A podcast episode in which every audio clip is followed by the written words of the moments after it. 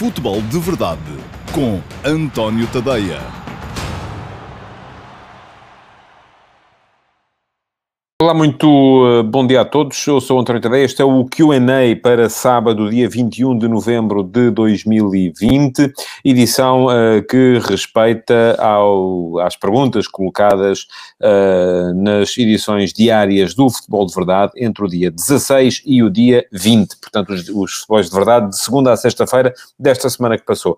A coisa é muito simples de entender. Eu faço os diários do Futebol de Verdade em direto em todas as minhas redes sociais, sempre sempre ao meio-dia e meia, no Facebook, no Twitter, no Instagram, uh, no YouTube e no Dailymotion e no meu site, no. Quem quiser pode ir deixando perguntas nas caixas de comentários e essas perguntas das duas uma, ou são colocadas em direto na edição diária do Futebol de Verdade, ou, uh, não o sendo, uh, acabam por ser uh, submetidas a escrutínio para depois as melhores perguntas não respondidas da semana poderem vir a ser respondidas aqui na edição semanal do Q&A, que vai para o ar aos sábados, ao meio-dia e meia, sempre apenas no meu site e no meu canal Dailymotion, mas com link nas minhas redes sociais para que quem eventualmente tenha feito perguntas possa aperceber-se disso e um, ir lá ver uh, a edição do e ver a resposta às perguntas que, uh, entretanto, tiverem feito. Vamos então às perguntas para hoje e vou começar com uma pergunta do Márcio Miguel Silva Pinheiro. Olá, Márcio, bom dia, obrigado pela sua pergunta. Pergunta-me o Márcio, bom dia, não acha que a seleção funcionava melhor em 4-4-2 para jogarem o Félix e o Ronaldo?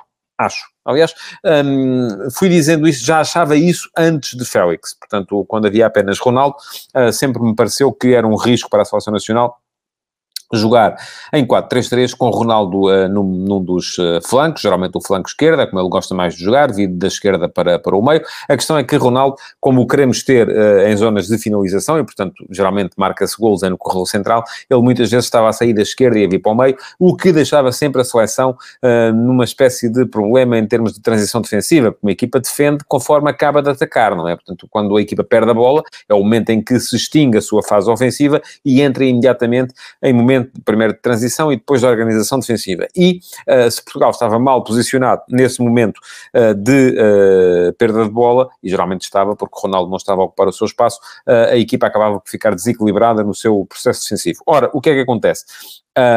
O que tem sucedido ultimamente é que Fernando Santos tem encontrado ali um equilíbrio para, manter o 4-3-3, em que joga João Félix pela esquerda, joga Cristiano Ronaldo no corredor central, uh, mas eles trocam muito e o João Félix tem que estar um bocadinho. Uh, um, como costuma dizer, com um olho no burro e outro no Ronaldo, não é? Portanto, porque está uh, uh, ao mesmo tempo a tentar perceber onde é que faz falta a equipa e depois também a tentar perceber onde é que está o Ronaldo para ele ocupar a posição que o Ronaldo não está a ocupar. E isso, do meu ponto de vista, está a gerar dois problemas a esta equipa. O primeiro é que o Ronaldo se desgasta demasiado, anda muito por todo o lado e não tem que andar. O Ronaldo é o melhor finalizador do mundo, Portugal precisa dele no corredor central. O segundo é que o próprio Félix é um jogador de corredor central. Portanto, eu acho que neste momento um, ficávamos bem servidos com os dois a jogar pelo meio, eventualmente o Diogo Jota em vez de um dos dois, sendo que o Diogo Jota em jogos mais uh, em que Portugal tivesse menos preocupação defensiva, podia ser utilizado também na zona de, a partir do meio campo, a partir da esquerda, mas aquilo que eu defendo para Portugal neste momento é mesmo um 4-4-2,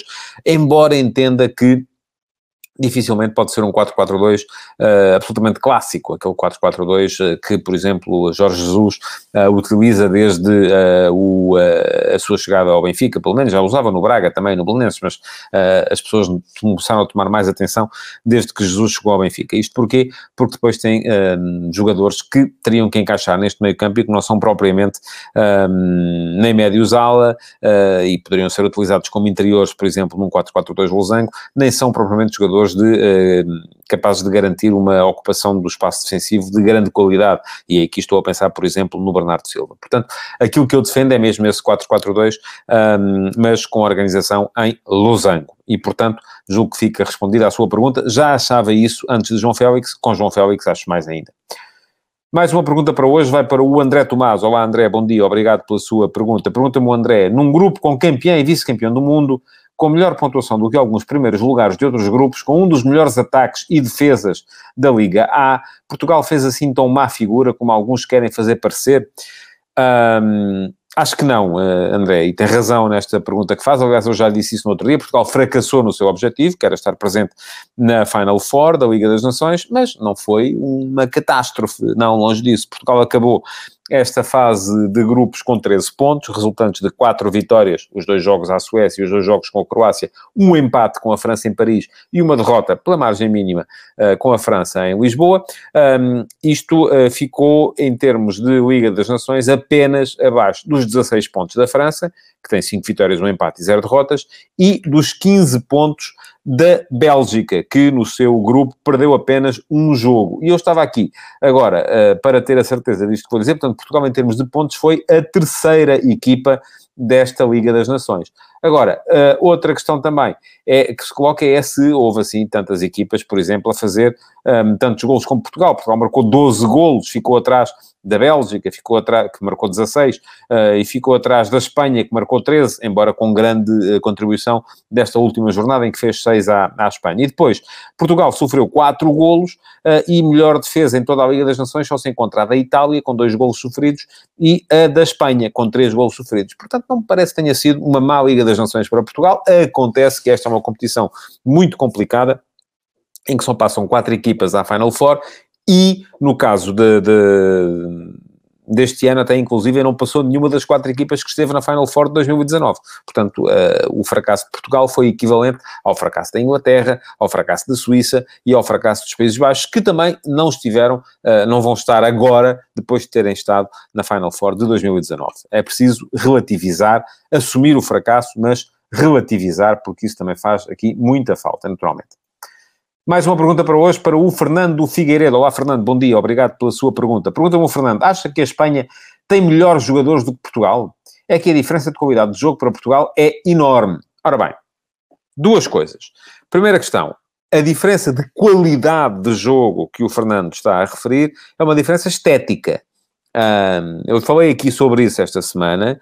Uh, eu acho que as pessoas tendem a achar que aquele futebol mais enliante, mais de pé para pé, mais, uh, com mais posse, é um jogo com mais qualidade. Eu acho que não é. É um jogo, ou melhor, pode ser e pode não ser. Já expliquei aqui que um jogo de posse bem feito, pode ser de muita qualidade, como um jogo uh, mais direto, uh, bem feito, pode ser de muita qualidade. Da mesma forma, um jogo de posse mal feito é de pouca qualidade, da mesma forma que um jogo mais direto, mal feito, também é de pouca qualidade. Portanto, uh, é preciso também relativizar e desdramatizar um pouco esta, esta questão. Agora, acho que a Espanha, de facto, joga muito. Eu gosto muito desta Espanha, como gosto muito uh, do uh, acrescento que o Luís Henrique trouxe ainda no Barcelona ao uh, tradicional tiki-taka de, de, Guardiola. Quando o Luís Henrique chegou a treinador do Barcelona, o Barça como que começou, passou a conseguir incorporar uh, outro tipo de soluções no seu jogo, que esta Espanha também incorpora. Ou seja, esta não é uma Espanha que joga como jogava a Espanha de Vicente del Bosque,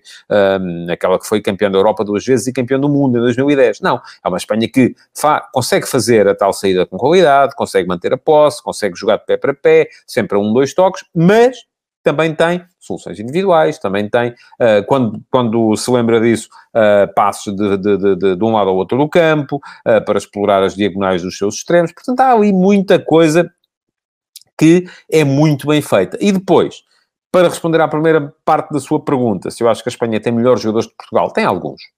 E, sobretudo, tem muitos. E, sobretudo, tem um, menos receio de apostar neles. Repare, a Espanha utilizou nos seis jogos desta Liga das Nações 29 jogadores.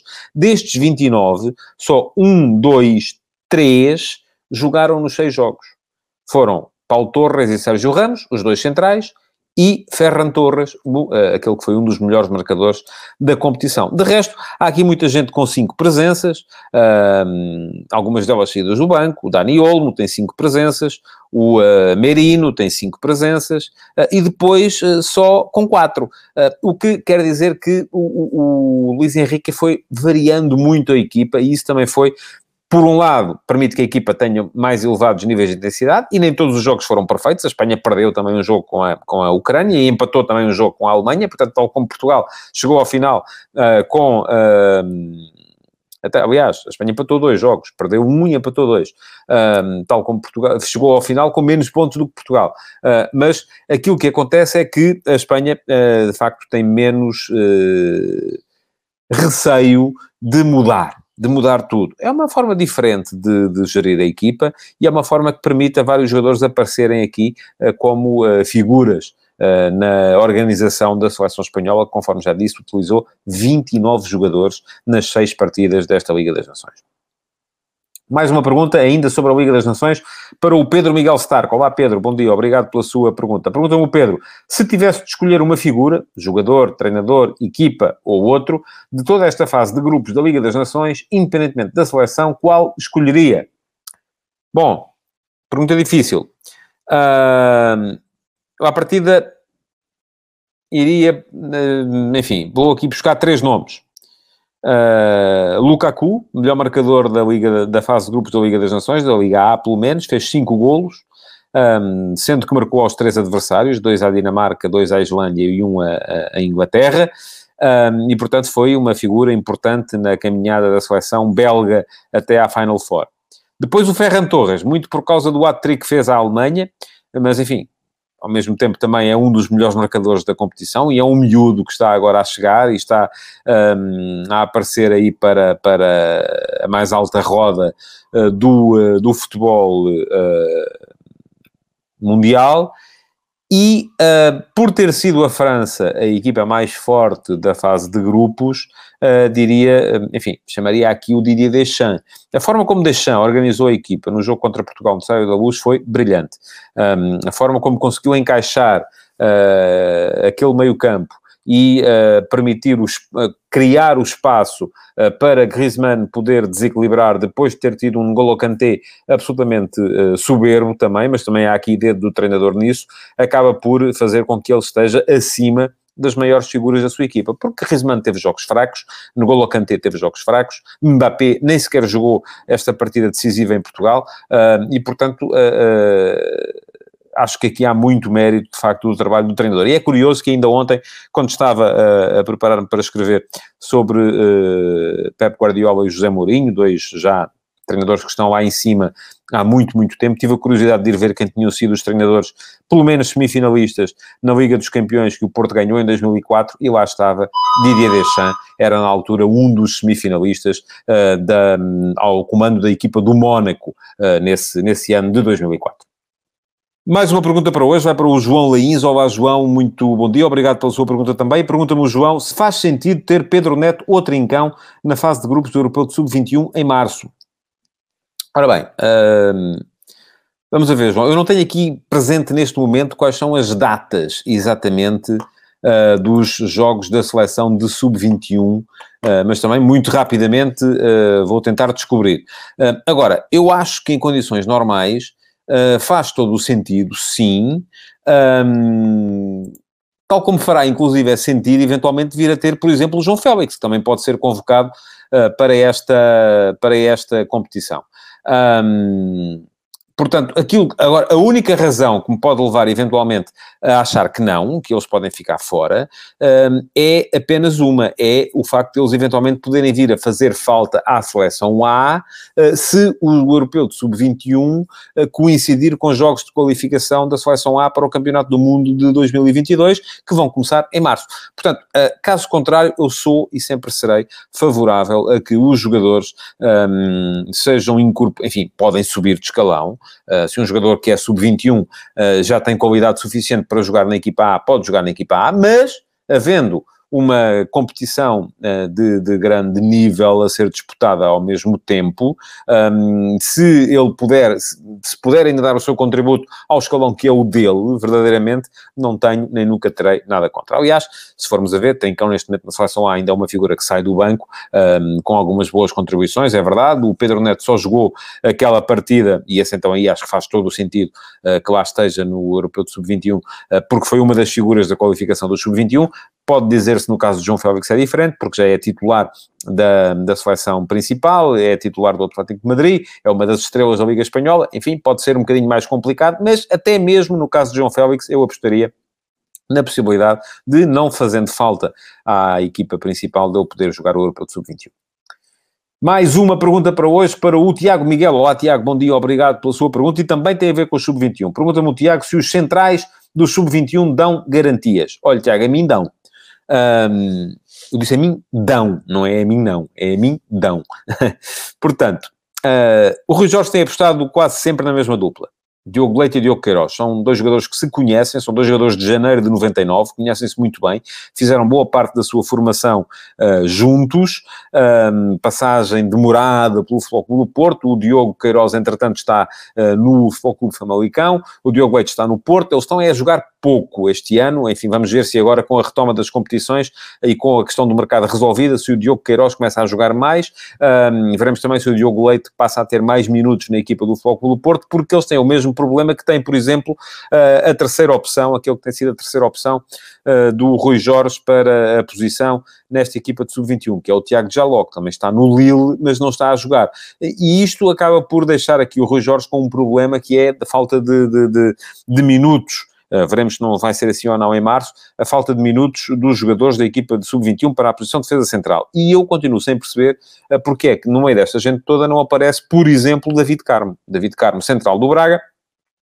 tem idade para jogar nesta equipa e parece-me que uh, faria todo o sentido estar presente nas convocatórias da seleção de sub-21. Mas veremos daqui até março, se ele continuar a ser titular do Braga e continuar a mostrar uh, a qualidade que tem mostrado até aqui, com certeza que acabará por ser chamado. Bom, mais uma pergunta para hoje, para o Carlos Gusto. Esta é uma pergunta dupla. Vai para o Carlos Gusto e para o Michael DSP. DSP não sei o que quererá dizer, devem ser iniciais. Bom, pergunta ao Carlos. Não acha que a mudança deveria ser no regulamento do futebol português e obrigar os clubes a jogar com, por exemplo, três jogadores formados localmente com menos de 21 anos. É desolador esta qualidade não ser aproveitada principalmente pelos três grandes. E pergunta o Michel, mais de 60% do campeonato português é composto por estrangeiros. Não acha que está na hora de pôr um travão nisso? Bom, muito obrigado ao Carlos e ao Michael pelas uh, perguntas. Uh, eu sou contra qualquer tipo de uh, proteção aos uh, talentos locais. Um, há estudos nesse sentido. Os jogadores crescem muito mais se forem colocados num ambiente competitivo, isto é, se tiverem que lutar pela sua posição. Estar a garantir à partida a três jogadores formados localmente um, uma posição, uma vaga nos 11 ou nos 18, ou nos convocados, seja o que for, das equipas que jogam os campeonatos, é logo à partida estar a diminuir o nível de exigência a esses jogadores. E é fazer com que eles cresçam menos para ter de justificar a sua posição no, nas equipas. E, por outro lado, temos que ver a coisa também de outro modo. Se é verdade que os, os jovens talentos portugueses têm menos possibilidades de chegar aos 11, só chegam os melhores, das uh, suas equipas, das equipas portuguesas, por outro lado também vão conseguir encontrar espaço a jogar noutros campeonatos. E isso também acaba por beneficiá-los a eles e beneficiar as seleções em que eles estão integrados. Portanto, sou contra a ideia. Uh, e, além do mais, creio que ela seria uh, inviável do ponto de vista legal, jurídico, uh, seja o que for, porque não é possível discriminar nesse aspecto jogadores com base no local onde eles são ou deixam de ser formados. Enfim, é verdade que numa lista de inscritos numa competição, a UEFA já impõe uh, a presença de um determinado número de jogadores formados localmente, uh, mas aí estamos a falar de uma lista de inscritos, não tem a capacidade para impor ao treinador um, que vá escolher um jogador em detrimento do outro só porque foi formado localmente. Eu acho que isso seria. Um, caso para uma derrota estrondosa em Tribunal Europeu, caso viesse a ser uh, uh, um dia mais tarde um, protestado. Mais uma pergunta para hoje, para o Simão Rochinol. Olá, Simão, bom dia, obrigado pela sua pergunta. É a oitava de hoje. Qual a sua opinião sobre a eventual saída de Pedro Neto para a Juventus? Estará o jovem português preparado para dar este passo na carreira? E o que pode trazer uh, à equipa treinada por Pirlo, eu vejo pela camisola, uh, enfim, não sei se o Simão é adepto do Cristiano Ronaldo, se é adepto da Juventus, mas uh, está com uma camisola da Juve, uh, portanto deve estar particularmente interessado no tema. Agora, eu vou-lhe dizer, acho, se o Pedro Neto for para a Juventus, já acho mal. Um, ele está finalmente, depois de ter passado pela Vásio sem grande sucesso, está finalmente a encontrar um ambiente competitivo em que está a ter minutos e está a jogar e está a crescer como jogador. Uh, a última coisa de que o Pedro Neto precisa neste momento, porque me parece que ele não chega à Juventus e não se torna de repente titular indiscutível, apesar de lhe haver muitas qualidades de que gosto, qualidades que aprecio. Uh, já o disse também numa edição do Futebol de Verdade, é dos poucos jogadores do futebol português neste momento que vai para cima do adversário com descaramento tentar um para um. E isso é bom. Há ali movimentos, a forma como ele ginga, a forma como ele se mexe, que uh, me trouxeram à, à, à, memória o futre dos, uh, dos primeiros tempos e, e, isso é bom. Agora, é um jogador diferente do Trincão, por exemplo. Trincão é um jogador, é mais um jongleur, é mais um jogador de classe, um jogador que vai driblando, mas não tem aquele, um, aquele repentismo que tem o Pedro Neto. São jogadores diferentes. Um, mas uh, aquilo que me parece é que aquilo que o Pedro Neto precisa neste momento é de jogar. Uh, e se uh, às vezes dar um passo maior do que a perna, acaba por ser má ideia. Mais uma pergunta para hoje, para o Sandro Castanho. Olá, Sandro, bom dia, obrigado pela sua pergunta. Pergunta-me o Sandro, terá sido a geração de sub-20 de Nelson Oliveira e companhia, a do Mister Hélio, uh, as melhores a seguir àqueles anos de ouro? Eu acho que o Sandro está aqui a incorrer num, num, num pequeno erro. Uh, o treinador da, da equipa de sub-20 que esteve no Mundial de sub-20 da Colômbia em 2011, onde estava o Nelson Oliveira, era o Ilírio Val, o atual uh, adjunto uh, de Fernando Santos na seleção principal. E se é dessa equipa que o Santos está a falar, eu creio que não. Acho que a atual geração é melhor. Um, olhamos para essa equipa de sub-20 que esteve na Colômbia e tinha cinco jogadores que, entretanto, já chegaram à seleção principal: o Cédric, o Mário Rui, o Danilo, o Sérgio Oliveira e o Nelson Oliveira. Ora, destes cinco, Uh, o Cédric passou, mas entretanto já foi ultrapassado por outros uh, jogadores para a posição. Creio que já será neste momento a quarta opção de Fernando Santos para a posição de lateral direito, apesar de estar a crescer neste momento no Arsenal. Uh, o Mário Rui tem sido quase sempre suplente, teve agora a oportunidade porque o Guerreiro está lesionado.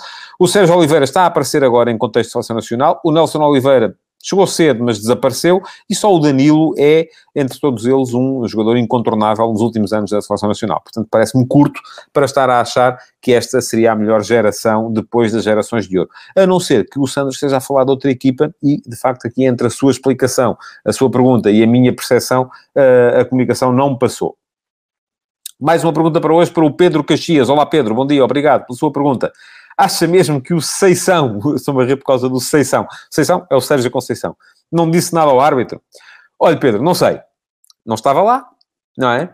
Agora, acho que as pessoas uh, se mentem têm que ser castigadas por mentir. Uh, e aquilo que o Sérgio Conceição disse uh, depois daquele, do, do, castigo ter saído, foi que o próprio árbitro lhe tinha dito, olha, eu vou expulsar-te, que inclusive ele tinha pedido para se tratarem por tu, porque não eram, ah, assim, não tinham assim uma diferença de idades tão grande, que lhe tinha dito, eu só o vou expulsar, ou só te vou expulsar, por causa do teu olhar. Não foi por nada que me tenhas dito e tal, blá, blá, blá. ora bem, das duas uma, é só isto que eu digo, eu não estava lá, há testemunhas, estava lá o delegado da Liga, segundo diz o Sérgio Conceição. Ou isto é verdade, e se é verdade, é grave, porque não me faz sentido um treinador ser castigado por causa de ter sido expulso, por causa de um olhar fulminante uh, a um árbitro, sem lhe dizer nada, ou isto é mentira e também é grave. Porque não faz sentido nenhum que um treinador com a responsabilidade de Sérgio Conceição venha dizer uma mentira deste, e, e invocar, inclusive, uh, testemunhas um, sobre um tema desta relevância. Portanto, a única coisa que eu acho é que se deve. Os árbitros não podem falar, não são autorizados. Uh, nem deste caso, nem de, nem de outros quaisquer. Uh, mas, tanto quanto sei, havia lá mais gente, e não vou aceitar naturalmente como testemunha, uh, não é por desconfiar da, da, honorabilidade, mas não podem ser, não pode ser o delegado do Porto, um, que também estava presente, o engenheiro Luís Gonçalves, uh, tem que ser alguém que não esteja nem de uma parte nem da outra. Segundo diz Sérgio Conceição, o delegado da Liga estaria presente, portanto, continuamos todos à espera de perceber o que é que se passou mesmo na cabine do árbitro. Mais uma pergunta para hoje, para o Josias Martino. Olá, Josias, bom dia, obrigado pela sua pergunta. E pergunta-me, Josias, o Flóculo Porto está a falhar em não ter equipa de futebol feminino? Olha, eu acho que sim. Acho que há uma série de condições, e isto, eh, aí está, estamos a falar de condições para a inscrição. Eu acho que não se deve uh, limitar as escolhas dos treinadores e dizer tens que escolher cinco ou seis jogadores uh, que tenham sido formados aqui, ou cinco loiros, ou cinco de cabelo castanho, ou, ou cinco negros, enfim, não, nada. Agora, há outra coisa que é, dentro do plantel devem estar pelo menos X jogadores formados localmente, certo? E acho que há mais condições, devia haver mais condições para as equipas poderem um, inscrever-se na Liga. Um, porque a Liga é uma competição que admite ou não admite equipas, uh, aliás, houve equipas que foram afastadas dos campeonatos profissionais ainda este ano. O Vitória Futebol Clube e o Desportivo das Aves foram afastados, porque não cumpriam os requisitos. Ora, aquilo que eu defendo é que entre os requisitos para poder participar nas competições profissionais em Portugal esteja ter equipas de formação, qualquer equipa que queira participar na Liga Principal devia ser obrigada a ter uma equipa de sub-23, uma equipa de sub-19, uma equipa de sub-17, uma equipa de sub-15, pelo menos isso, uh, e depois, se a Federação Portuguesa de Futebol quer assim tanto fazer crescer uh, o futsal e o futebol feminino, então devia impor isso também. Um, porque são parte do edifício do futebol e não via nada contra, porque aqui estamos a falar apenas da evolução da modalidade. Eu não via nada contra a obrigatoriedade das equipas que participam nas ligas profissionais uh, serem forçadas a ter equipas de futebol feminino e de futsal, que são duas coisas que o Futebol Clube Porto neste momento não tem e, do meu ponto de vista, devia ter. Mais uma pergunta para hoje, para o Gabriel Viana. Olá, Gabriel, bom dia, obrigado pela sua pergunta. É uma pergunta dupla, aliás, vai uma para o Gabriel e outra para o Telmo Silva. Obrigado também ao Telmo. Pergunta-me o Gabriel, o que falta a Weigl para se afirmar definitivamente no Benfica? Mais intensidade defensiva?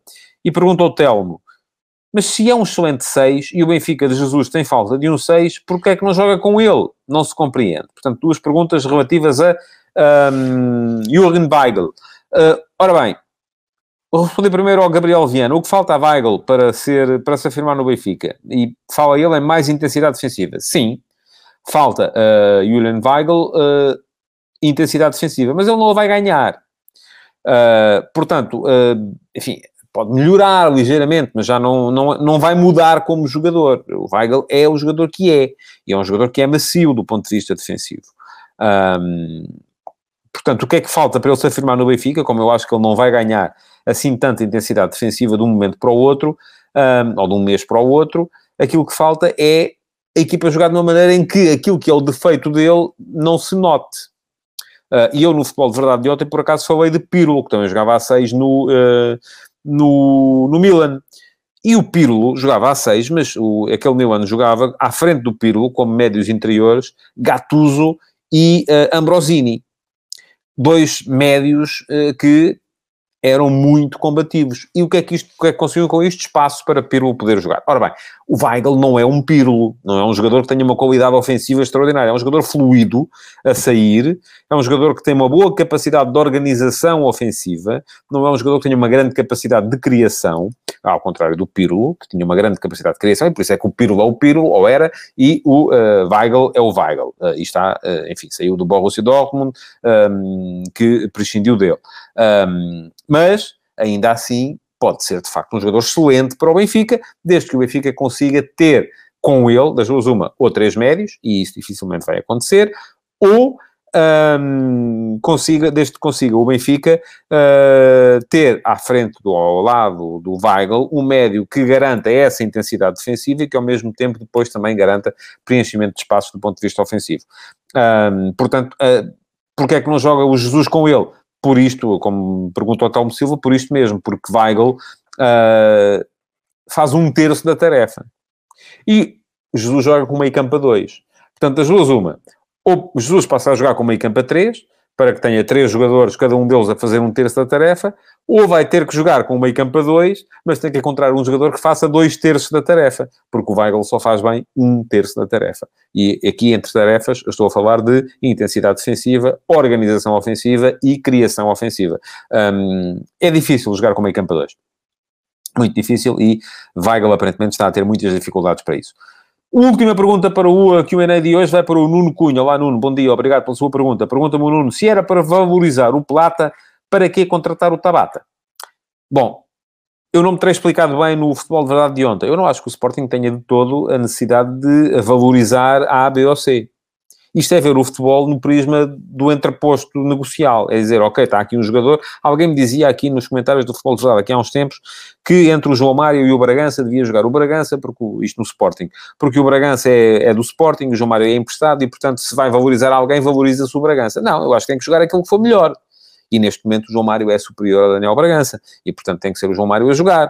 Uh, ai, mas no fim do ano o jogador volta ao Inter e o Sporting ganha zero. Não, pode ganhar no campo, que é aí que interessa ganhar. O resto, o resto é o resto, são transferências, é mercado, enfim, é por aí fora. Portanto, primeira questão, o Sporting não tem nada que estar aqui, não, não estou aqui preocupado ou, ou, em valorizar o jogador. Agora, que de facto me parece, e eu disse isso na altura, uh, que o Sporting já tinha soluções mais do que suficientes para aquelas posições uh, que ladeiam o ponta de lança uh, e que a aquisição de Tabata, enfim, trazia ali algumas mais-valias do ponto de vista das bolas paradas, mas pouco mais do que isso. Uh, isto só vinha era contribuir para que os que lá estavam tivessem menos possibilidades de jogar, isso é verdade. Um, mas é por uma questão de eu achar na altura que mais urgente para o Sporting do que aquela posição era ir buscar gente para o centro da defesa, porque aí sim não havia gente em número suficiente e em qualidade suficiente. Portanto, uh, tem razão na pergunta, embora eu suspeite que aquilo que me leva a dizer que tem razão não é necessariamente aquilo que uh, está a pensar uh, no momento em que me faz a pergunta. E pronto. Chegamos ao final do QA de hoje, um, dia 21 de novembro. Queria agradecer-vos pelas perguntas que deixaram um, no Futebol de Verdade desta semana e já sabem que podem sempre na mesma colocar o vosso like uh, na, nas redes sociais e um, partilhar este link do QA para que os vossos amigos saibam que as vossas perguntas foram respondidas. Um resto de bom fim de semana e até segunda-feira é mais um Futebol de Verdade.